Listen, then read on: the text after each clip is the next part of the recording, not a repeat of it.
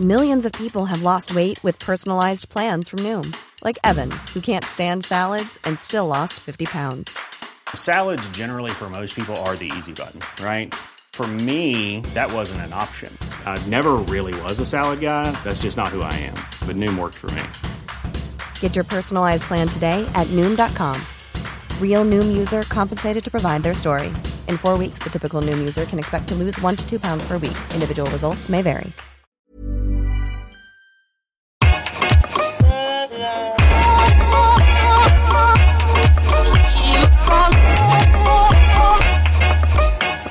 Bonjour chers auditoristes. Bonjour. Alors je suis avec euh, Grace Lee qui co-anime le podcast Kif Taras qui décortique tous les 15 jours avec ses invités et sa co-animatrice Rokaya Diallo qui n'est pas là aujourd'hui les questions raciales. Bonjour Grace. Bonjour Victoire.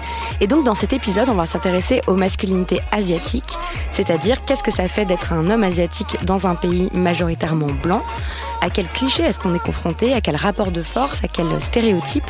Pour cela, on va s'appuyer sur de nombreux exemples tirés de la pop culture, de films, de séries, et puis sur le vécu, le témoignage et l'analyse de nos deux invités. Stewart Shaw, bonjour. Bonjour. Et Stéphane Louis Kong, bonjour. Bonjour.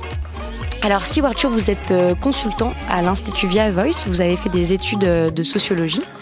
Euh, vous avez 25 ans. C'est bien ça. Et Stéphane Licong, vous êtes réalisateur, metteur en scène, et vous êtes auteur de plusieurs pièces, comme par exemple le cabaret Jaune Citron. Oui, tout à fait.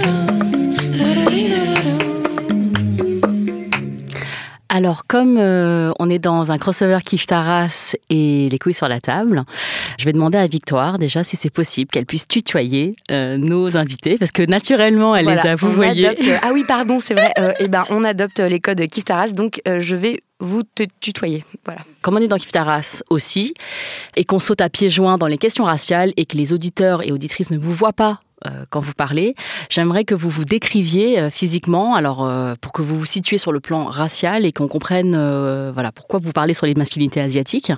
Alors moi je suis par exemple je suis une femme asiatique et toi Victoire comment tu te décrirais? Ah bah, moi, je suis une femme blanche. En fait, t'as Voilà. un- t'es- en fait, t'as la même couleur que moi, mais elle Alors, se dit c'est blanche. vrai que je l'ai. Non, mais c'est vrai que je l'ai- moi, j'ai jamais dit, mais oui, enfin, on me demande très très souvent quelles sont mes origines. Ah ouais. Ouais, mais je réponds que je suis euh, berrichonne. voilà, mais c'est vrai que j'ai la peau un peu mate. Ah oui, donc on, on dit un peu, t'es un peu une fille du Sud ou un truc comme ça, On me dit, euh, non, euh, est-ce que t'es libanaise? Ah. Enfin, tous les pays de la Méditerranée, en fait, euh, ça marche.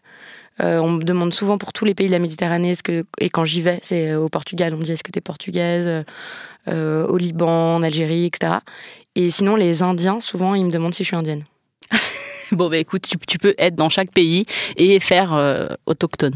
Mais je pense que après ça m'a jamais, euh, enfin ça Oui. m'a, j'ai jamais subi euh, aucune discrimination euh, en raison de cette apparence-là et j'ai grandi dans une famille blanche et une culture blanche, etc. Donc euh, voilà, je suis une femme blanche. Et toi, Stuart, euh, est-ce que tu peux te décrire et si tu te qualifies, si tu te définis, euh, comment tu te définirais? Alors au Liban, on me prend pas pour un Libanais. Euh, non, alors moi je suis euh, franco-cambodgien, donc j'ai des origines cambodgiennes. Euh, plutôt petit, ça c'est quelque chose qui, qui me travaille beaucoup. Euh, assez euh, assez fin, Euh, mais sinon j'ai pas vraiment réfléchi à la question de. Je, je me suis jamais vraiment décrit physiquement. Je pense que c'est déjà une, question et un sujet en soi, mais je me suis rarement décrit physiquement. Et je voudrais dire aussi par rapport au fait que tu sois franco-cambodgien, moi aussi je suis d'origine Mhm. cambodgienne, mais moi je suis chinoise-cambodgienne, donc j'ai la peau claire. Mhm. Et toi, tu es cambodgien? Alors cambodgien, cambodgien, donc j'ai la peau plutôt mate. Et toi, Stéphane, euh, comment tu te définirais si tu dois te définir Eh bien, euh, comme un homme asiatique, voilà, je vais être euh, aussi concis que toi. Euh, je vais pas forcément rentrer dans les détails, mais oui, euh, d'origine vietnamienne, né en France, grandi en France, et voilà, avec euh, ces deux aspects euh, français et vietnamiens qui comptent beaucoup pour moi et dans mon identité. Voilà, je vous propose qu'on on démarre tout de suite, on plonge dans le sujet et qu'on parle directement d'un rapport de, de force euh, qui révèle énormément de choses sur comment on considère euh, la race en France.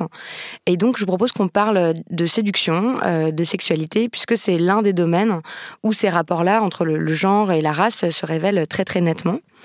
Vous, quelle a été euh, votre expérience en grandissant en tant qu'homme vu comme asiatique, en tant qu'homme asiatique, par rapport à cette euh, capital de séduction ou la façon dont vous étiez considéré sur le marché de la séduction en termes d'attractivité en France? Très attractif, très. non, je, je, je, c'est vrai que ce serait mentir de dire qu'on est qu'on est un peu extérieur à toutes les représentations collectives qui sont euh, qui sont construites finalement et dans lesquelles on baigne depuis qu'on est qu'on est très jeune. Euh, personnellement, j'ai jamais, là encore, alors je, je me suis jamais vraiment posé la question sur le terrain de la séduction. Je suis en couple depuis un certain nombre d'années, depuis assez jeune. Donc finalement, cette question-là, euh, je l'ai, euh, je l'ai rarement abordée, je l'ai rarement vécue, mais je sais qu'elle existe. Il y a quelque chose, il y a une présence à l'esprit finalement. Alors c'est quoi ces clichés, ces stéréotypes, euh, Stewart C'est effectivement le, le fait de ne pas être forcément un modèle de virilité qui se diffuse depuis un certain nombre de, de, de, de temps et puis, et puis qui se diffuse par, euh, par euh, un ensemble finalement de vecteurs. Alors c'est des représentations, je disais, collectives dans les médias, ça peut être euh, aussi dans, les, dans, dans tout ce qui est artistique. Donc c'est vrai que c'est des, des choses que l'on retrouve assez, assez régulièrement et des choses qui sont appliquées dans le quotidien. On est très souvent sujet parfois à des, à des moqueries, à une forme de différenciation, presque de marginalisation sur certains euh, sur certains points. C'est des choses qu'on a à l'esprit, que j'ai personnellement, moi, pas vraiment vécu, mais pour des raisons qui sont les miennes, euh, parce que voilà, je, comme je vous ai dit, je suis en couple depuis assez longtemps. Mais je sais que c'est quelque chose qui existe et qui, qui peut être aussi euh, problématique et qui nous met, euh, tu parlais Victoire, de, dans un rapport de force, effectivement, dans un rapport de force, en plus avec nous-mêmes, avec notre rapport au corps. Donc c'est vraiment pas évident de d'émerger de, tout ça. Stéphane? Oui, ben, je vais rebondir sur ça. C'est vrai que euh, globalement, je pense que l'homme asiatique, ou si on parle, si on remonte un peu plus loin, euh, même au, moment de l'adolescence. Euh, en dehors même de la désexualisation, je pense qu'il y a même une forme d'invisibilité, c'est-à-dire que l'homme asiatique euh, n'existe quasiment pas. En termes de séduction, il n'est pas considéré. On peut considérer que ça peut être éventuellement un bon ami, la personne qui va vous aider à faire vos maths, etc. Mais le petit ami euh, idéal, non. Donc c'est tout ça est un peu ancré de façon sourde dans un imaginaire collectif. Effectivement comme disait Stuart, euh, euh, les médias euh, ont beaucoup participé à ça pendant un certain temps et on espère que là les, les choses commencent à changer. Mais en effet, je pense que voilà, c'est une forme de d'invisibilité, le fait de ne pas exister sur ce marché, comme tu dis. Alors moi, je vais jeter le pavé dans la mare tout de suite. Hein. J'aimerais qu'on parle du petit zizi. Oui, parce que ça, c'est quelque chose. donc oui, parce qu'un des clichés euh, sur euh, les hommes euh, asiatiques, donc là, il y a même plus de, de différence qui est faite, hein, cambodgien, japonais, ouais. chinois et tout, c'est que euh, voilà, un, mm. un, homme asiatique a un petit pénis. Ouais, sans fausse pudeur, c'est la représentation qu'on a des hommes asiatiques. Ce serait qui serait, quand tu dis moins de virilité, c'est pas un modèle de virilité, ça, c'est équivalent. Voilà, c'est équivalent oui. au fait mm. qu'il ne serait pas bien doté. Mm. Et du coup, ça, est-ce que c'est quelque chose que vous pouvez euh, en tant qu'homme, ressentir Alors, je, voudrais dire euh, déjà dans la sphère euh, hétérosexuelle par rapport aux femmes, c'est parce que c'est quand même, euh, on le sait ici dans ce podcast Les couilles sur la table, que euh, c'est un, des organes sexuels qui est censé procurer du plaisir à la femme, en tout cas dans la construction. Euh, oui, avec l'idée que voilà, un gros pénis c'est associé à la virilité. Plus on en a une grosse et plus c'est viril. Enfin ça, on voilà, on l'a vu au fur et à mesure des épisodes et tout que c'est vraiment un attribut euh, voilà, voilà idéal. Viril, ouais. Ouais. Et aussi dans la sphère homosexuelle, parce que euh, le rapport de, enfin, le, le, rapport de force dans la domination et dans la, le marché matrimonial, il, il, il, est aussi présent. Il y a une, certaine image des hommes asiatiques en couple dans les relations gays.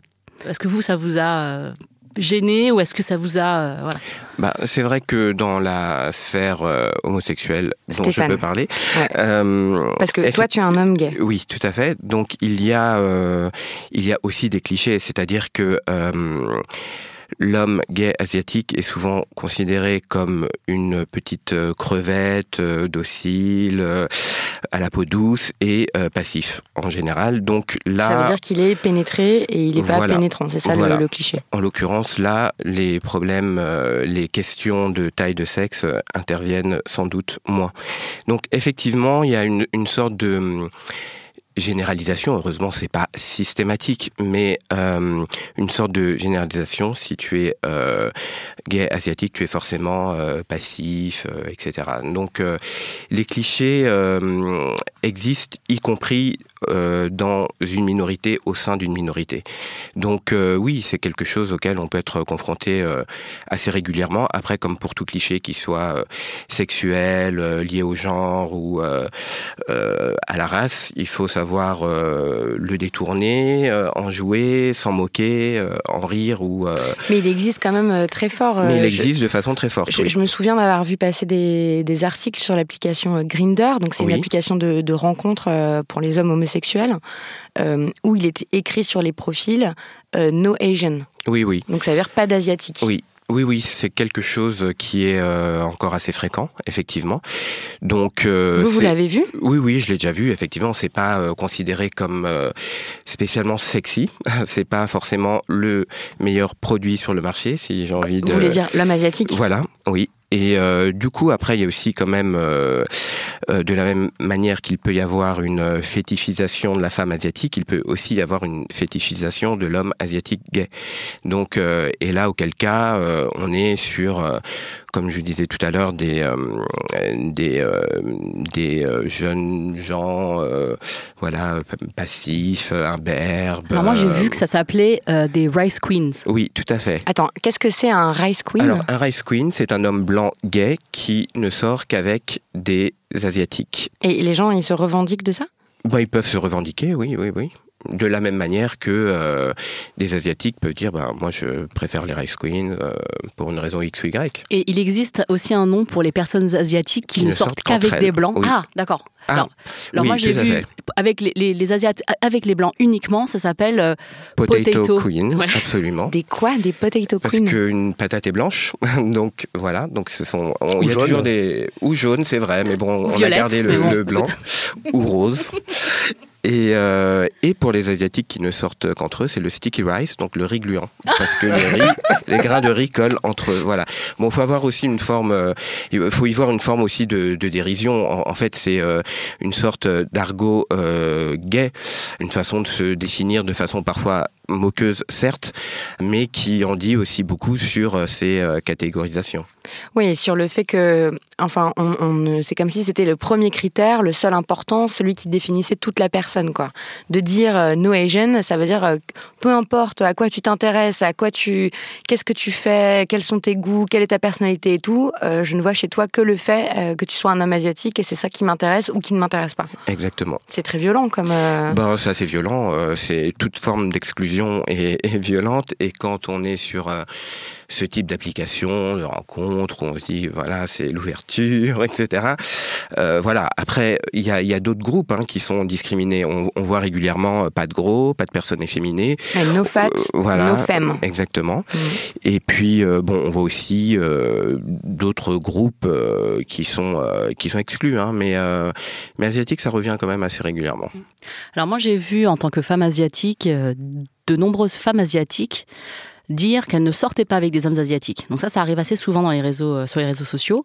Euh, c'est Donc le- là, on parle dans la, dans le, la, La sphère, sphère hétérosexuelle. hétéro, ouais. D'accord. Et donc, il y a des femmes qui euh, pensent que euh, sortir avec un homme asiatique, c'est soit cliché, c'est-à-dire qu'on reste entre nous, les communautés ne se mélangent pas, etc. Et aussi que, euh, en termes de virilité, elles peuvent obtenir mieux, comme si, tu sais, il y avait une hiérarchisation des virilités, des modèles. Enfin, il y en a une hein, voilà. qui, est, qui, est, qui, est, je veux dire, qui est socialement construite, etc. Mais voilà, ça, ça- ça se voit dans ce genre de cas. Ça se voit puisque au- au- tout en haut de, la, de cette chaîne, il y a l'homme blanc. Et donc, ce sont des femmes euh, asiatiques qui se réclament, euh, euh, enfin, qui, se disent voilà, moi, je sors avec des blancs parce que je peux, parce que je suis assez jolie pour le faire, parce que moi, je m'abaisserai pas à sortir avec des hommes asiates. Et donc, moi, en tant que femme asiatique, j'ai eu ce sentiment-là parce que j'ai été nourrie dans un moi j'ai vécu en France donc j'ai été nourrie euh, d'imagerie euh, collective liée à- au fait que l'homme asiatique n'est pas quelque chose de c'était pas le trophée que tu allais brandir auprès de tes Donc, copines pas en le disant petit ami idéal, quoi. pas le petit ami idéal, voilà. Et en revanche, j'ai quand même euh, ressenti moi le fait que si je m'étais, enfin, je, je me suis quand même intéressée à des hommes asiatiques puisque j'en ai rencontré dans ma vie qui, qui, qui m'ont plu, et je me suis aussi rendu compte que je ne leur plaisais pas. C'est-à-dire que euh, euh, s'ils pouvaient, ils sortaient avec une blanche et pas moi. Ça va dans les deux sens, c'est-à-dire que euh, je, me rendais compte que moi non plus, j'étais pas la petite amie idéale pour un homme asiatique, parce que j'étais moi-même asiatique et que j'avais cette image de docilité, de, de, de, femme qui, euh, voilà, qui n'était pas euh, ce que lui pouvait brandir en termes de trophée. Et la, seule fois où, euh, enfin, la première fois où j'ai eu un petit copain asiatique, il était américain. C'était un Asian American avec tout le package, tu sais, euh, euh, de la Californie. Euh, tu sais, il était bronzé, il avait une moto. Enfin bon, bref, voilà. Tu vois les, les, films de teenager avec une prom night, bah, c'était lui, tu vois. Et lui, ce qu'il a vu en moi, il a déjà vu une européenne. Et ça, c'est la première fois qu'on ne me niait pas le fait que je sois française. Il me dit Ah, French, French Ah oui, pour, pour lui, tu étais beaucoup plus française euh, qu'une femme asiatique, en fait. De son environnement, c'est-à-dire que lui, c'était un Américain, donc il connaissait des femmes asiatiques américaines. Et il a vu venir une femme, une femme asiatique, mais pas américaine. Donc, du coup, il s'est dit C'était ça qu'il voyait en premier, c'est incroyable. Et voilà, donc c'était l'une des seules interactions que j'ai eues avec des hommes asiatiques, parce que sinon, euh, moi-même, ce, ce cliché-là a beaucoup joué pour moi. Mais je trouve très intéressant ce qu'on se dit parce que finalement, ça pose l'action du corps différemment. C'est-à-dire que le corps, on pense que c'est toujours un rapport à soi, euh, mais c'est d'abord un rapport à ce que les gens peuvent en dire. Que mmh. le, rapport au corps, c'est d'abord le rapport euh, de l'interprétation que les autres portent sur nous-mêmes.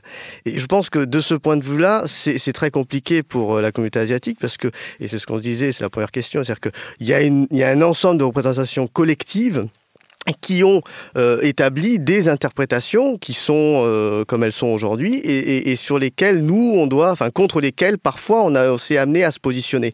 Et c'est quelque chose que j'ai toujours à l'esprit. Euh, je suis très mal à l'aise, ça paraît peut-être un peu ridicule, mais je suis très mal à l'aise quand avec des copains ou dans des, des, des, apéros tout ça, on, on parle de sites de rencontres genre Tinder, etc. Parce qu'il y a une forme de projection. Je me dis mais si j'avais été dans ce cas, qu'est-ce que euh, j'aurais fait ou quelle position finalement quelle expérience euh, exactement j'aurais eu. Et je pense que cette expérience là voilà aurait pas été peut-être évidente non plus une forme peut-être de on en parlera après mais de vulnérabilité etc et, et ça c'est quelque chose que j'ai toujours euh, toujours à l'esprit. Signe que l'interprétation collective finalement euh, s'est diffusée s'est intériorisée même dans la communauté asiatique. Et tu, tu vous en parliez tout à l'heure mais c'est exactement ça. C'est-à-dire que même les asiatiques ont intériorisé cette interprétation finalement euh, contre laquelle parfois euh, ils, souhaitent euh, ils souhaitent lutter. Mais il y a des statistiques hein, qui ont été faites. Alors en, France, bon, c'est des statistiques américaines parce qu'en France, ça n'est pas possible de faire ce genre de statistiques. Mais il y a un site de rencontre très populaire aux États-Unis qui s'appelle OkCupid et OkCupid a, a publié une étude en 2009 et puis ils ont réactualisé en 2014 et en fait ils ont trouvé les mêmes résultats, c'est-à-dire que les utilisateurs asiatiques, les hommes asiatiques, étaient généralement considérés comme moins désirables que les autres. C'est-à-dire que de toutes les catégories, euh, c'était eux qui étaient considérés euh, comme les moins désirables. Voilà, au contraire euh, des femmes asiatiques. Oui. Donc voilà, ça se vérifie sur sur les sites de rencontres et il y a des chiffres quoi là-dessus. Donc et justement ce que tu disais toi Stéphane par rapport à l'hypersexualisation de la femme asiatique, enfin de l'homme, mais l'hypersexualisation de la femme asiatique, c'est le pendant de ce qu'on dit là pour pour l'homme asiatique, c'est-à-dire que le fait que la femme asiatique est censée avoir un petit vagin pour donner du plaisir à l'homme. Enfin, tout est petit dans ces, dans ces êtres-là. Il y a vraiment donc euh, la femme asiatique est sursexualisée mm. et l'homme asiatique est sous-sexualisé en fait. Mais il y a hum, une auditrice qui m'a écrit il y a quelques mois, euh, qui s'appelle Juliette, qui est une femme blanche, et elle, elle est en couple euh, avec un homme asiatique. Et euh, elle m'a écrit qu'elle avait été très peinée et très choquée quand elle a été confrontée à des remarques, je cite, ahurissantes euh, de mes proches qui sont soudainement devenus experts en comparaison des tailles de pénis selon l'origine géographique et en histoire sexuelle de l'Extrême-Orient. Euh, elle dit, en les écoutant, eux qui se sont toujours opposés au racisme, je me suis rendu compte que l'homme blanc définit sa sexualité comme normale en face d'un homme noir qui est sursexualisé et d'un homme asiatique qui est sous-sexualisé. Et évidemment, tout ça, ça a à voir avec euh, les représentations qui sont données euh, dans la, la pop culture et aussi par rapport à, à l'histoire quoi du, du, pays. On va y venir euh, dans quelques minutes, mais c'est vrai que la vision de, de, des idéaux de beauté en France, de qu'est-ce que c'est un homme sexy, bah, c'est un homme euh, qui est toujours représenté de la même façon en fait. Oui, c'est le... Il est grand, voilà. il est, il a des grands yeux, euh, il a un nez fin, il est musclé, il est musclé. Euh, voilà, c'est l'homme blanc. Quoi. Voilà, l'homme blanc de la figure protectrice, paternelle. Euh, voilà. Ouais. Ça, on va en reparler dans les figures de la pop culture Ouais. euh, actuelle. Souvent, quand on parle de ce sujet, on oppose toujours un exemple qui est Ah, mais si, regardez, euh, il y a quand même eu euh, l'exemple de l'écrivaine Marguerite Duras, qui a écrit trois romans, plus ou moins euh, autobiographiques, mais qui sont euh, Un barrage contre le Pacifique, L'amant, et puis L'amant de la Chine du Nord. Elle Oui. les a écrits à 20 ans d'intervalle, Oui. et chaque fois, elle revient sur son histoire d'amour, enfin, son, son, oui, son histoire d'amour, avec un homme chinois quand elle, elle vivait en Indochine, parce Oui. que c'est là qu'elle a grandi. Donc c'était une jeune femme pauvre qui a cette histoire. Et Grassley, on en a, on en a beaucoup parlé toutes les deux. Et je crois que tu voulais lire un extrait euh, de l'amant de la Chine du Nord. Ouais, je vais lire un extrait euh, du début de l'amant de la Chine du Nord, euh, parce que pour moi, cette, cette œuvre, ces œuvres, puisque à la fois il y a eu l'œuvre littéraire et l'œuvre cinématographique, elles ont beaucoup compté. Moi, je suis une enfant des années 80, 90, et donc toute la culture française a été infusée par cette imagerie pendant très longtemps, et encore aujourd'hui, je pense qu'on on est encore dedans. Le chinois ne parle plus à l'enfant. On dirait qu'il la laisse qu'il est dans la distraction du voyage. Il regarde le dehors, elle, elle regarde sa main qui est sur la coudoir de la banquette. Il a oublié cette main. Du temps passe. Et puis voici que sans le savoir tout à fait, elle la prend. Elle la regarde. Elle la tient comme un objet jamais vu, encore d'aussi près. Une main chinoise, d'homme chinois. C'est maigre. Ça s'infléchit vers les ongles, un peu comme si c'était cassé, atteint d'adorable infirmité. Ça a la grâce de l'aile d'un oiseau mort. Donc ça, c'est au début du texte, c'est quand ils sont dans la voiture et que euh, il le chinois l'a récupéré euh, donc sur le bac. Il Et, a jamais de nom euh, d'ailleurs. hein, Alors déjà, personne n'a de nom dans le roman, Oui, mais être, appelé l'enfant ou appelé le chinois, c'est quand même deux choses très différentes. hein. Mhm. C'est-à-dire que être euh, référé à son âge ou être référé à son ethni- ethnicité, ça, enfin, c'est quand même deux choses très différentes. Bon, déjà, je voudrais dire que euh, quand, quand tu dis oui, l'exemple de l'homme asiatique, c'est vrai que dans ce film et dans le livre, euh, on a le corps euh, de l'homme euh, chinois à poil tout le temps très sensuel, etc. Et donc il y a eu, on pourrait penser que c'est effectivement ah oui, mais regarde là on le voit dans une dans un acte euh, sexuel, donc euh, c'est censé euh, aller contre ce stéréotype. Mais en fait, pour moi, ça a renforcé, c'était un peu l'exception qui confirmait la règle en fait. Parce que déjà, on parle d'une exception. Parce que Marguerite Duras, déjà, c'était une famille blanche pauvre dans les colonies. Bon, autant te dire qu'il y en avait beaucoup moins que des familles asiates pauvres. Donc c'était déjà une exception en soi. Euh, ensuite, euh, elle, elle tombe amoureuse d'un Chinois. Enfin, elle tombe amoureuse, non, elle tombe, euh, voilà, elle tombe. euh, Je pense qu'il y a une relation compliquée. Elle le Voilà. rencontre. elle, le rencontre, un, voilà, un homme asiatique. euh, elle s'amourage de lui et ils ont une relation sexuelle, enfin des- une relation longue. Et elle le fait parce que, elle, en fait, elle a choisi le pire cas pour se déshonorer. Enfin, c'est ce qu'on comprend ensuite, c'est-à-dire que c'est une, une fille qui cherche a- absolument à, à faire quelque chose qui la coupe de, son, de, de sa famille pour pouvoir écrire ensuite, parce qu'elle est habitée par cette, par cette passion. Elle, elle choisit cet homme parce qu'elle sait que euh, c'est la- pire Elle espèce, pouvait en pas fait faire pire. son frère, euh, sa mère, euh, son entourage la regardent euh, vraiment comme si c'était une traîne. D'ailleurs, ils disent dans le livre à un moment pute, enfin, je sais plus ce qu'ils disent, mais c'est vraiment, elle a choisi la espèce d'homme pour se compromettre. Et donc ça, ça vient renforcer l'idée que notamment dans les colonies, mais aussi ici, euh, l'homme asiatique, euh, c'est une denrée euh, pas périmée, mais non souhaitable en fait. C'est quelque, chose qui, qui va te, compromettre, ma fille. Très juste. Du coup, c'est une transition parfaite pour parler euh, de d'où viennent tous ces clichés, euh, qu'est-ce que c'est, comment on peut l'expliquer euh, par l'histoire, et donc par l'histoire coloniale hein, de, de, de la France, mais aussi de l'Angleterre, et aussi l'histoire des États-Unis, enfin bref, toute l'histoire. Là, des relations euh, des, pays occidentaux euh, avec euh, l'Asie. Alors, comme je disais, il y, a- assez peu d'universitaires qui ont écrit sur, sur ces questions en France, mais quand même, l'année dernière, il y a eu la publication d'un livre qui s'appelle Sexe, race et colonie, qui était dirigé par Pascal Blanchard, où il y a une centaine de contributions. Et donc, il y a quelques passages qui examinent euh, les masculinités asiatiques euh, dans différents contextes. Euh, je vais en citer quelques-uns. Il y a un, court paragraphe sur les, hommes anglais et les hommes indiens, et donc comment l'anglais viril, donc le colon, a façonné l'image du bengali efféminé, qui est resté euh, encore aujourd'hui en fait. Et donc ça, on, le voit aussi. J'ai lu aussi des textes sur en Angleterre euh, comment les Indiens étaient aussi dévirilisés, etc. Et pour la France, il y a le cliché de l'officier blanc et son boy indigène. Donc euh, c'est Christelle Tarot qui, écrit ça. Elle écrit, quelle que soit la position de l'indien au sein de ces catégories binaires et archétypales de l'indien, l'anglais, le viril, le non viril. En fait, c'est comme euh, l'arabe dans l'empire colonial français. Euh, il doit être domestiqué pour assurer simultanément la stabilité et la pérennité de l'ordre colonial que cette domestication, euh, qui construit et éclaire le rapport de domination raciale entre hommes dans le Raj britannique et son armée, euh, s'incarne tout particulièrement dans le couple que forment l'officier blanc et son boy indigène. Donc le boy qui, même si lui est aussi euh, militaire, n'en fait pas moins office de serviteur chargé des questions domestiques.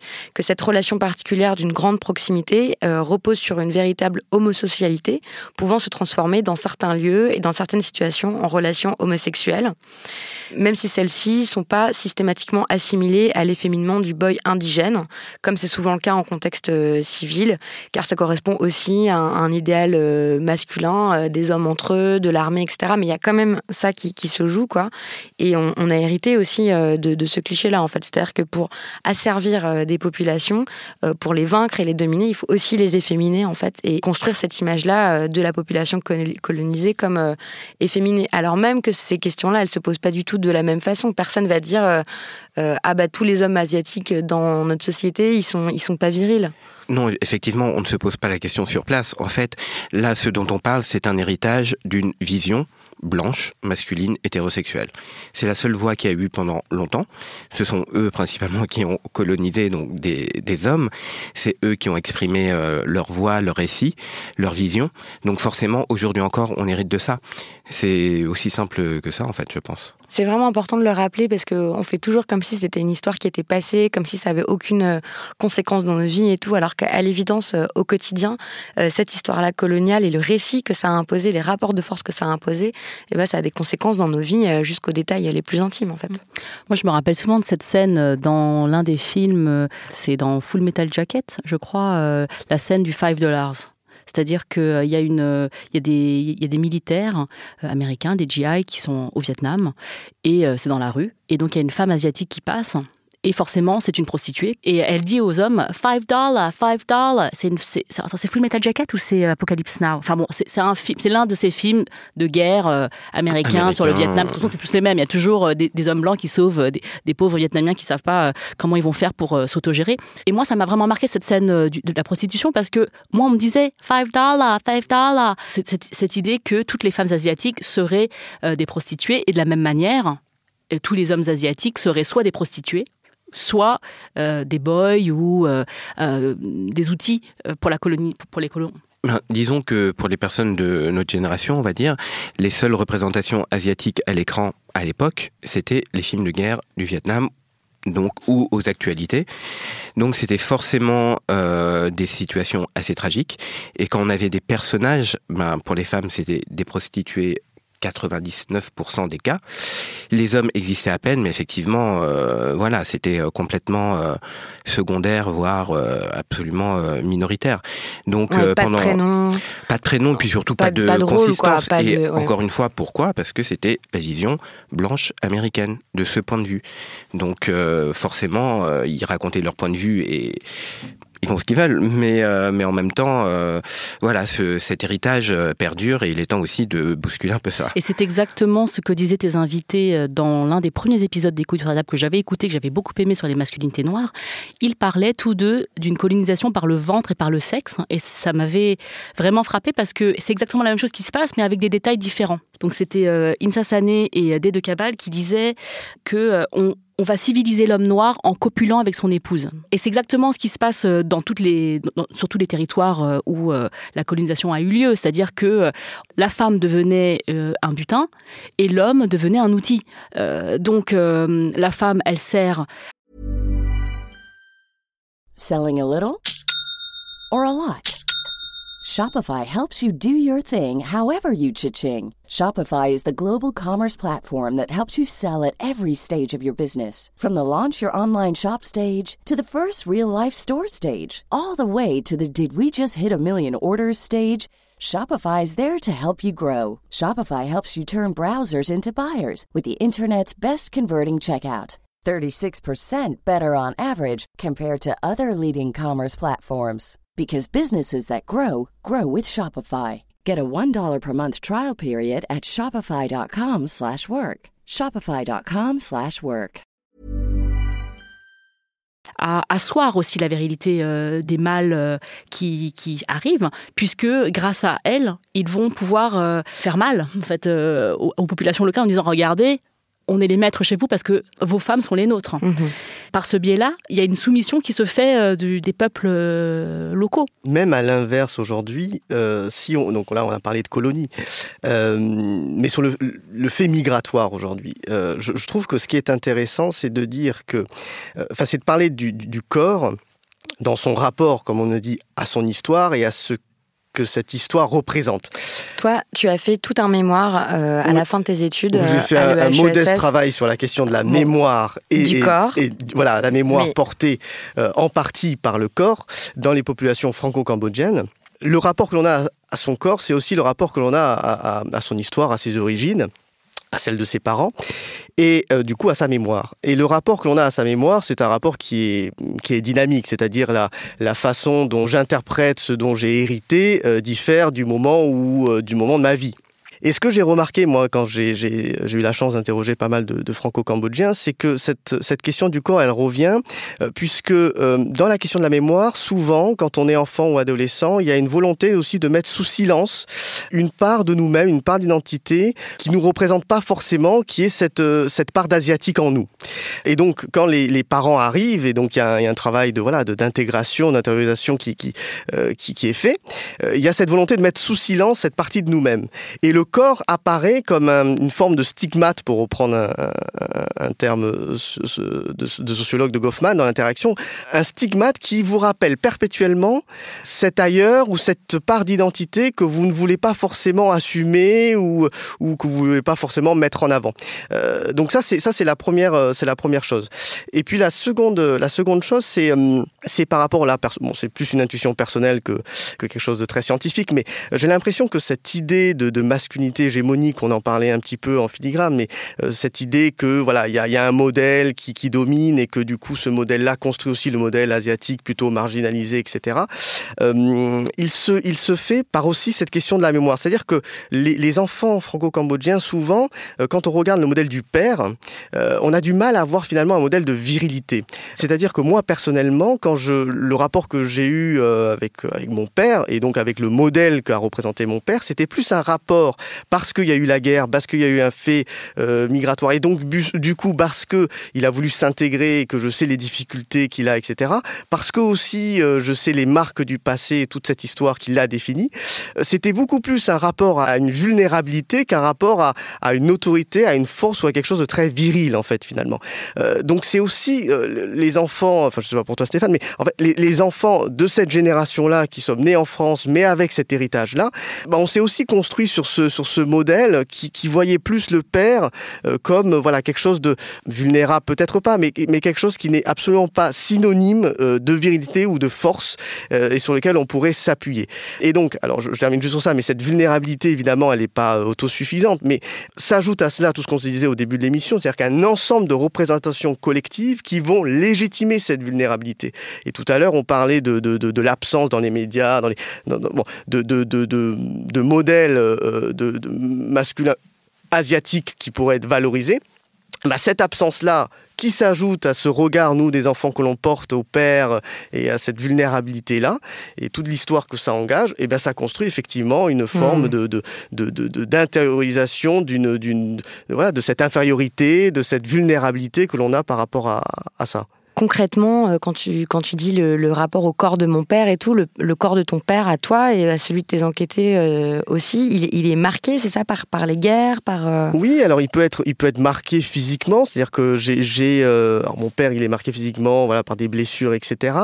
mais c'est aussi. Mais, et puis il y a aussi la chance d'avoir eu accès à, une personne qui, est vraiment passionnante, qui est un artiste franco-cambodgien et dont, la mère dont la mère l'a, l'a porté pendant le, pendant le génocide et qui est, euh, qui est né aussi du coup euh, avec des, voilà, des, des, des problèmes de, de, de, santé, des maladies, etc. Euh, des, des, à cause de la malnutrition de à sa cause de la malnutrition. Donc vous voyez, le, corps peut porter vraiment des, des, marques, des marques vraiment de ce, de ce passé, de cette histoire-là. Et ensuite, tout ce qui est représentation collective, quoi. C'est-à-dire que quand, euh, euh, moi, mon père, jamais je l'ai défini comme quelqu'un de viril, malgré euh, qu'il m'ait montré Bruce Lee et qu'il fasse de la moto tous les jours. Moi, je pense que s'agissant des, des, des, migrations de, l'Indochine, mais je pense qu'on peut l'étendre à toute forme de migration, hein, l'imagerie collective qu'il y a eu autour de ce qu'on appelait les boat people, c'est-à-dire les charniers des génocides, du génocide cambodgien, S21, les corps. C'est quoi S21 S21, c'était le la prison où étaient torturés euh, les euh, des, hommes et des femmes euh, opposant au régime de Pol Pot, des Khmers rouges. Voilà. Mais il y a vraiment eu des, images qui ont été qui ont, qui ont voyagé hein, partout. c'était avant Internet, etc.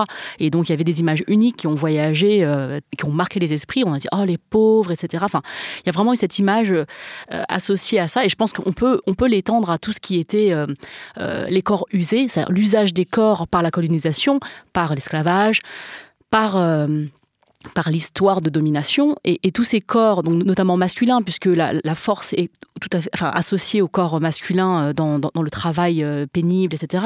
ces visions de ces pères ouvriers, euh, arqués, le dos, avec, enfin, plus vieux qui ne devraient être physiquement, ça, c'est des images. Je pense qu'il y a une espèce de double soumission, c'est-à-dire qu'il y a la soumission du fait que ce sont effectivement une infériorité sociale, c'est-à-dire qu'on on arrive là, on recommence à zéro. Je parle pour les personnes qui ont migré en France. Et je pense que par rapport aux Asiatiques, il y a la, double soumission du fait qu'en plus, il y avait une imagerie déjà de, déféminisation. Euh, déféminement? Déféminement, voilà, tout à fait. Et, donc, il y a deux choses qui, qui, vraiment... Euh, et, cette euh, féminisation des corps asiatiques, je pense qu'on la retrouve beaucoup dans la pop culture. Et, et, et parce qu'elle a été construite et travaillée depuis euh, le début. Et, toi, Stéphane, euh, est-ce que tu as une expérience similaire ou un peu différente par rapport euh, au corps de ton père, à ta vision du corps, de la mémoire des, hommes asiatiques? Relativement similaire. J'ai juste ajouté une petite chose. C'est vrai que par rapport à cette génération de nos parents ou de nos grands-parents selon notre âge, mais de cette génération qui a migré, ce sont des personnes qui ont comme disait Grèce, euh, recommencer à zéro. Donc, qui ont changé complètement de, statut social. Des, gens qui ne font en France pas le métier qu'ils avaient là-bas. Enfin, donc c'est toute une, euh, une sorte de dévalorisation entre guillemets euh, d'une image qu'ils ont pu avoir. Donc euh, quand on a euh, un père qui qui effectivement qui peut être ouvrier ou avoir un, un métier manuel ou qu'il n'avait pas, enfin ça ne l'aide pas forcément dans son image de lui-même et donc dans l'image qu'il transmet à son enfant. Donc donc voilà. Donc je pense que le la migration, l'adaptation, le choc culturel, linguistique, social, professionnel participe à tout ça. Quand on est dans un dans euh, un mouvement plutôt de survie, j'ai envie de dire, on pense pas être euh, sexy ou viril. Vous savez, on, on hérite d'un corps qu'on n'a pas choisi. la mémoire, c'est pareil. Vous héritez d'une histoire que vous n'avez pas choisie et il va falloir faire avec. Macron parlait de l'art d'être français. Euh, je pense que le rapport au corps est un rapport à la créativité, à être créatif, euh, voilà, à partir de bah, tout, ce dont se parle là aujourd'hui. Et l'homme asiatique, en tout cas moi personnellement, je le vois comme ça. J'essaie de me créer quelque chose à partir à la fois de représentations collectives qui me font défaut, à partir d'une mémoire que euh, j'assume mais pas toujours encore. Donc voilà, c'est un travail en permanence. Je pense que la présence de Stéphane en tant que comédien et scénariste a un sens de ce point de vue-là aussi. Et eh bien justement, on va parler euh, là des représentations dans l'art, dans la pop culture. Euh, Grassley, parce qu'on a beaucoup discuté euh, avant de, ce sujet, et euh, toi évidemment ça t'intéresse depuis très très longtemps. Tu, tu, regardes comment sont représentés les hommes asiatiques dans la, dans la pop culture.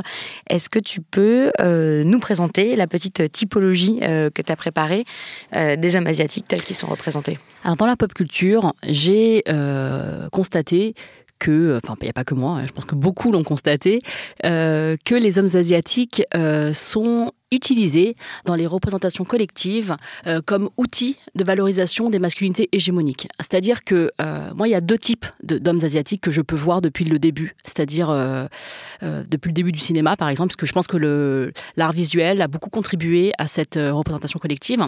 Il y a soit le mec qui fait du kung-fu, il est robuste, il est dangereux, mais par contre, il parle avec un accent. Et il y a le geek qui euh, fait des folies avec des algorithmes, mais quand il s'agit de euh, draguer sa petite copine, alors là, il n'y a plus personne.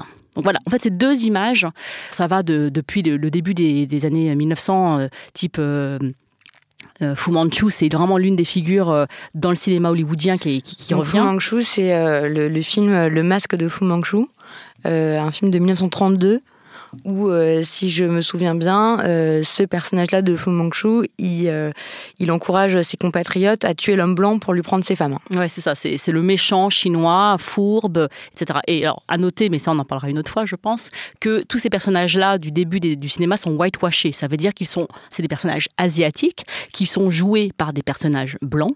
Donc là, c'est Sax Rohmer qui joue euh, Fu Manchu. Et donc, du coup, avec un accent, puisqu'il faut, il, enfin, il faut, il faut, il faut représenter l'homme asiatique. Donc, euh, il parle comme ça, ching chang chong, tu vois. Voilà. Hmm. Et, et donc, il n'y a pas que ça, puisqu'il y a Marlon Brando qui a joué Sakini euh, dans, euh, je sais plus, euh, ah oui, la, la petite maison de thé. Enfin, voilà, en tout cas, tous les acteurs sont, euh, euh, s'y- s'y ont donné. Et, ça va jusque très récemment, puisque dans euh, The Hangover, Very Bad Trip, il y a Ken Jeong, euh, un homme asiatique, qui joue encore ce genre de, personnage. Après, il est beaucoup plus complexe, hein, Ken Jeong. hein, mais en tout cas, il joue cet homme nu qui sort d'un coffre de voiture et qui et le mec en face lui dit mais moi aussi j'aime bien Godzilla. Où est le rapport? D'accord.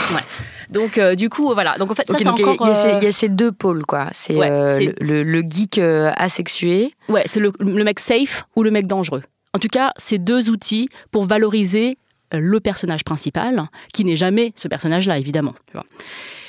Et est-ce que vous, euh, vous aussi, euh, c'est quelque chose que vous avez, euh, vous avez remarqué et, est-ce qu'on vous a déjà demandé si vous faisiez du kung-fu ou si vous étiez hyper bon en maths? Voilà, tout, ça, ça vient de là, en fait. Ben forcément oui. En fait, ces clichés sont véhiculés depuis tellement longtemps et de façon tellement euh, comment dire généralisée que forcément ça imprègne. Donc ces clichés-là perdurent, existent. Donc forcément oui. Si on n'est pas bon en arts martiaux, on est bon en sciences et en maths. Donc euh, voilà. Après, euh, si on est bon plutôt en français et en langue, euh, c'est un peu bizarre. Donc oui. Je pense que c'est pour décomplexifier les choses aussi que qu'on se dit tout ça. C'est-à-dire que le rapport que l'on a à entre guillemets l'étranger aussi, il est beaucoup plus facile quand vous mettez des images stéréotypées euh, pour le définir, parce que finalement, euh, sans sans euh, entrer dans les détails, mais je, pense que si quelqu'un aujourd'hui vous rencontrez un, Cambodgien, il est quand même très compliqué de se dire bon voilà c'est quoi son histoire, mais il est né ici, mais ses parents ont fui. Enfin bon, vous voyez.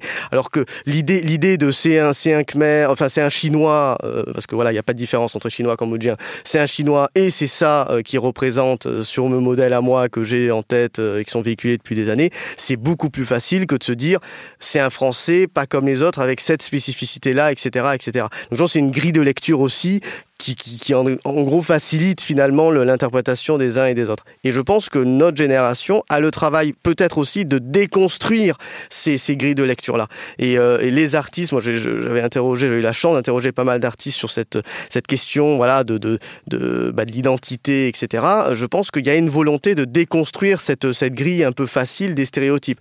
Donc euh, pas forcément de faire des films où les asiatiques sont représentés comme euh, tout le temps, euh, de pas faire voilà et de faire des films qui sont pas forcément non plus en rapport avec l'Asie alors qu'on est soi-même asiatique. Enfin ouais, y a, il y a une, on essaie, je trouve cette génération Alors, de qui- déconstruire alors, tout ça. Qui essaie? Moi, j'aimerais bien aussi hein, qu'il y ait de plus en plus euh, de personnages asiatiques où ce soit même pas un sujet en fait. C'est-à-dire, euh, Absolument. il joue euh, un personnage avec euh, sa vie, ses intérêts, ses motivations et tout, et sans même qu'il soit mentionné euh, le fait qu'il soit asiatique. Mais j'ai l'impression qu'en France, il n'y a, il y a pas beaucoup ça qui existe, non? Enfin, Stéphane, vous, c'est votre, toi, c'est ton domaine de, Oui, de, alors. de- de spécialité. Toi, t'écris des films, t'écris des pièces, et tu, tu regardes tout ça de très très près. Euh, oui, je- j'essaie de surveiller ça puisque ça me concerne. Effectivement, euh, bon, il y a plusieurs raisons qui, qui font que on n'est pas nombreux. C'est-à-dire qu'on a quand même été élevé par une génération qui considère que euh, les métiers sérieux sont ceux liés à la médecine ou éventuellement à l'informatique. Donc, nos parents ne nous encourageaient pas forcément à suivre des métiers artistiques. Donc, ça explique déjà un peu en partie le fait qu'on soit pas très nombreux. Donc voilà. Après, heureusement, il y a des, personnes qui essaient de, qui, ont, qui ont envie de, s'exprimer et qui le font. Donc, euh, que ce soit par exemple en, en théâtre comme euh, Caroline Nguyen qui a fait la pièce Saigon, qui, a joué euh, aux ateliers Berthier, qui revient là en, juin. Euh, voilà, ça, commence un peu à émerger, mais c'est pas évident parce que c'est aussi un, serpent qui se mord la queue parce qu'on entend aussi euh, souvent oui, bah non, ce sujet, ça va intéresser plutôt la communauté. Donc, donc voilà. Or, si on s'en donne un peu la peine et les moyens, on se rend compte que ben les sujets peuvent être aussi universels, ils peuvent être abordés à travers un angle très spécifique, certes, mais toucher un grand nombre de personnes. Quand on parle d'exil, euh, si je parle d'exil via l'angle d'une famille vietnamienne, je parle aussi d'exil en général. Donc, je pense que ça peut intéresser d'autres personnes. Donc voilà, mais il faut, il faut s'accrocher surtout parce qu'on est quand même dans un système qui met du temps à bouger, avec voilà des énormément de de, de, facteurs entre l'idée d'un film et sa concrétisation, parce que c'est pas juste je prends ma caméra et je filme, on peut le faire. Ça veut pas dire que notre film sera vu, donc c'est un peu dommage de faire, euh, mm. mais, mais c'est bien de le faire quand même. Hein. Donc, euh, donc voilà, donc je pense que c'est un travail euh, de longue haleine, mais qui néanmoins est en train de frémir.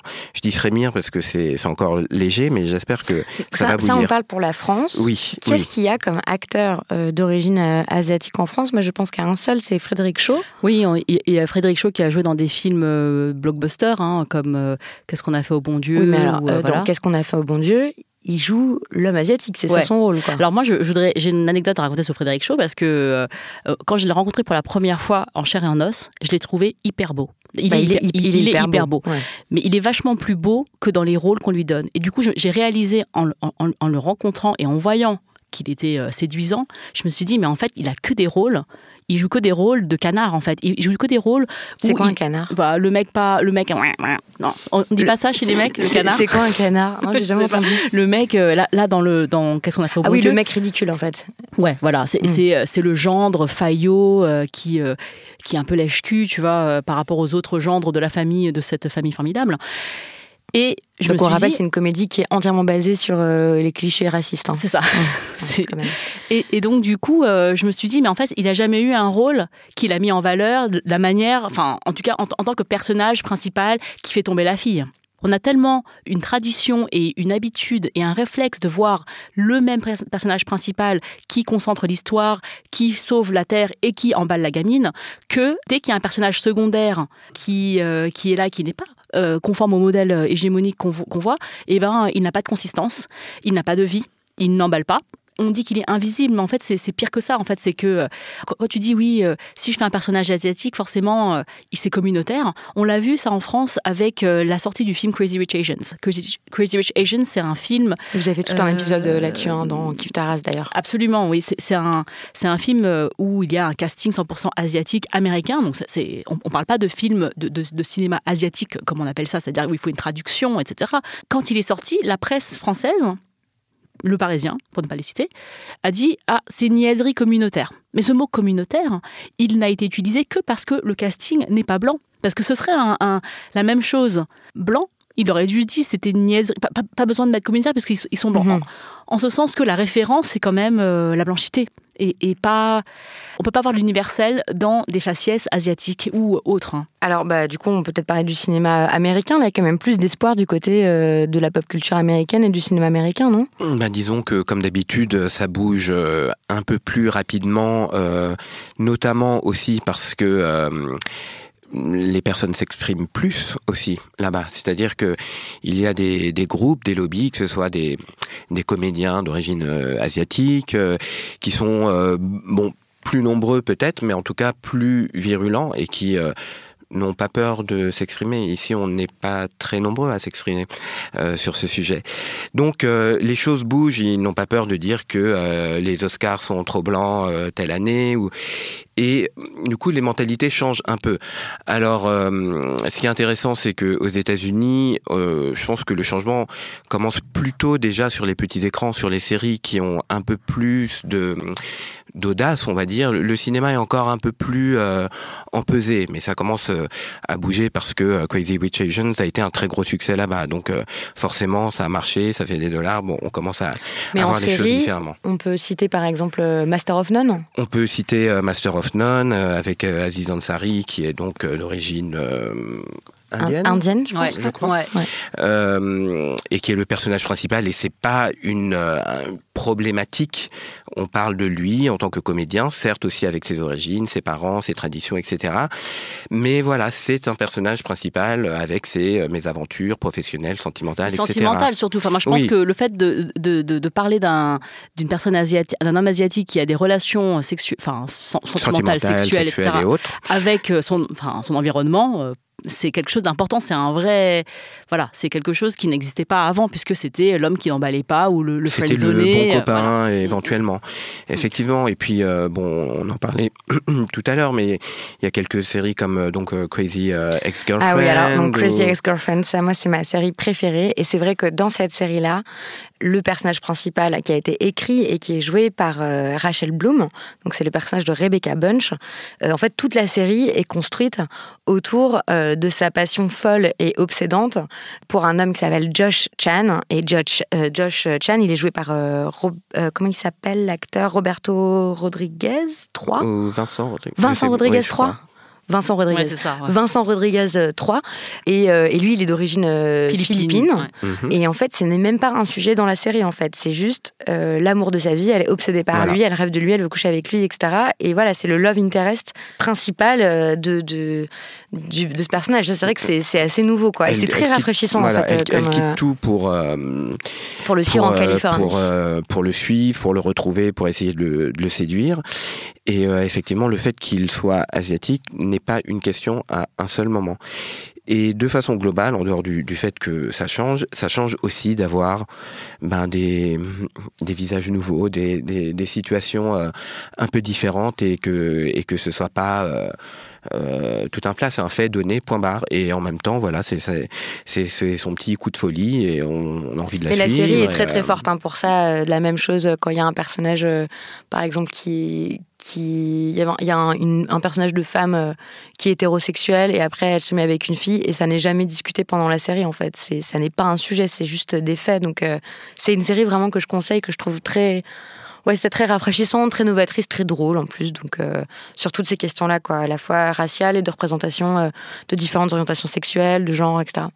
J'aimerais aussi citer euh, la série euh, Fresh Off the Boat, qui est sur ABC pour, pour la cinquième ou sixième saison là maintenant, qui a été créée euh, d'après euh, le livre de Eddie Huang, qui est d'origine euh, asiatique euh, et, et Constance, Wu, qui joue la, la- le rôle de la mère. Qui voilà, c'est un- une série qui a quand même aussi depuis plusieurs années travaillé l'image des asiatiques aux États-Unis et qui a permis à Crazy Rich Asians, je pense, de, de voir le jour. C'est ce genre Oui. de, de- Mhm, absolument. et moi, j'aimerais aussi citer Stephen Young. Euh, Mhm. qui est d'origine euh, coréenne, qui a joué dans euh, The Walking Dead et qui a donc qui a fait un tollé quand il est mort d'ailleurs dans la saison euh, 7, je crois. Spoiler. Et donc il y a carrément des gens qui ont demandé, enfin, qui il y a eu tout un truc où les gens se disaient non, il faut qu'il revienne dans la série et tout. Et, euh, et là, je me suis vraiment rendu compte que, enfin, moi je regarde pas The Walking Dead, ça me fait trop peur, mais je me suis vraiment rendu compte qu'il y avait des gens qui, qui, qui aimaient son personnage au-delà du fait de, enfin, de qui il était physiquement. Donc, euh, et il y a John Cho dans Star Trek et dans euh, dans d'autres séries de euh, Harold et Kumar, Kumar, il fait aussi. Et voilà. En tout cas, enfin, moi, je- pour moi, il y a énormément de, de, de- de séries aujourd'hui et de films qui, enfin, notamment les films indépendants qui vont à Sundance et tout. hein. On n'a pas forcément accès à ces, à ces films-là, mais cette créativité, là, elle s'exprime avec des personnages complexes, humains, c'est-à-dire réhumanisés. Enfin, on leur a redonné une, une épaisseur, une complexité. Voilà. Euh, et ça, je pense que ça se joue vraiment au niveau de, de- du, du, screen- du screenwriting. Et je pense que toi, enfin, voilà, Stéphane. Donc de l'écriture de scénario, mais pour l'instant plutôt outre-Manche ou plutôt outre-Atlantique. Ben, C'est-à-dire que surtout la, la question mm, qui, qui se pose, c'est euh, aujourd'hui de commencer à prendre la parole, je pense qu'il est temps, et de raconter nos histoires de l'intérieur avec euh, notre vécu. Donc effectivement, euh, ben, les personnages pour moi sont des personnages point barre. Il s'avère qu'ils sont d'origine vietnamienne parce que c'est de ça dont je parle euh, dans, mes films, mais euh, ils doivent être complexes comme n'importe quel bon personnage, euh, si on peut, d'un film.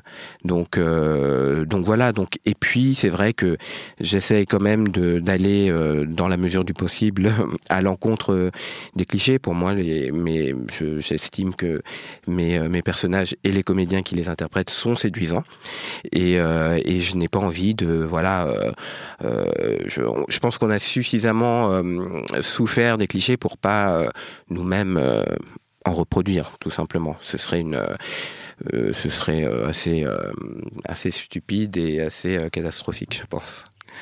Super. Est-ce que tu veux ajouter quelque chose non, mais sur cette note positive, je pense qu'effectivement, on est, euh, on est au tout début d'une déconstruction voilà, de toutes ces représentations collectives. Elle passera par euh, cette déconstruction par le travail d'artistes de, cette génération-là, euh, qui sont investis dans la question, qui essaient de, voilà, de, de je disais tout à l'heure, d'être créatifs par rapport aussi à, au rapport au, corps. Rapport au corps. Et mm-hmm. je pense que c'est c'est essentiel et ces lieux-là de partage, euh, comme ce matin, je pense qu'ils sont aussi fondamentaux dans ce travail-là, qui commence tout, juste à émerger, mais je pense que c'est normal qu'il commence maintenant et, j'espère qu'on voilà, qu'on poursuivra euh, au fur et à mesure. Est-ce que j'en peut mettre un extrait euh, sonore pour terminer cette, cette émission? J'aimerais mettre un extrait d'une femme qui fait l'autopromo de, des hommes asiatiques. Asian American men are very underrated.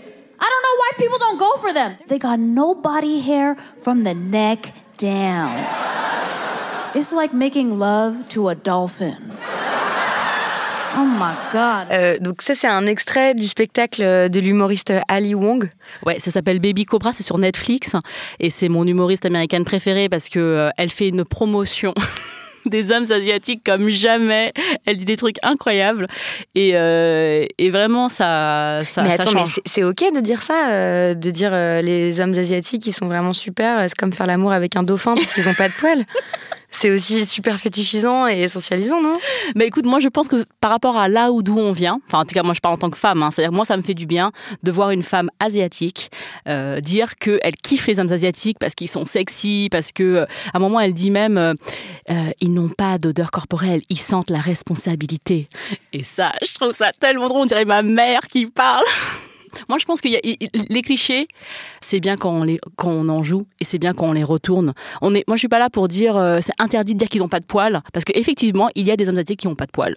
Et autant en faire un atout dans une société qui valorise le, le, côté imberbe des, femmes, pourquoi est-ce qu'on ne valoriserait pas le côté imberbe des hommes Oui, et qui au contraire valorise le côté euh, d'avoir de, la pilosité, une grosse barbe et tout, euh, qui sont encore des marqueurs de virilité euh, chez les hommes. Donc voilà, donc c'est vrai que jouons des clichés plutôt que, enfin comme elle le fait de manière très, très subtile et, et pour moi c'est, enfin pour, pour moi en tant qu'asiatique c'est une libération dans tous les sens.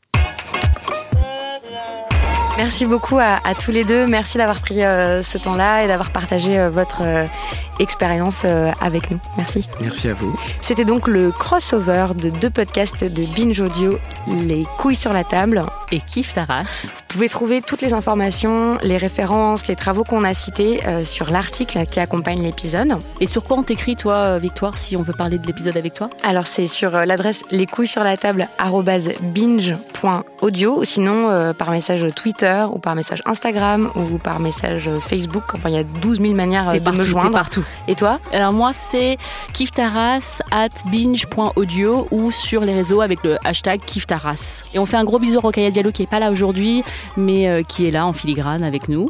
Euh, notre, Et moi, euh, j'adore écouter ce podcast Kiftaras. Moi aussi, j'adore les couches sur la table. Bon, bah voilà. Love, love, love. Love, love, love. Merci, Grâce. Merci, Victoire.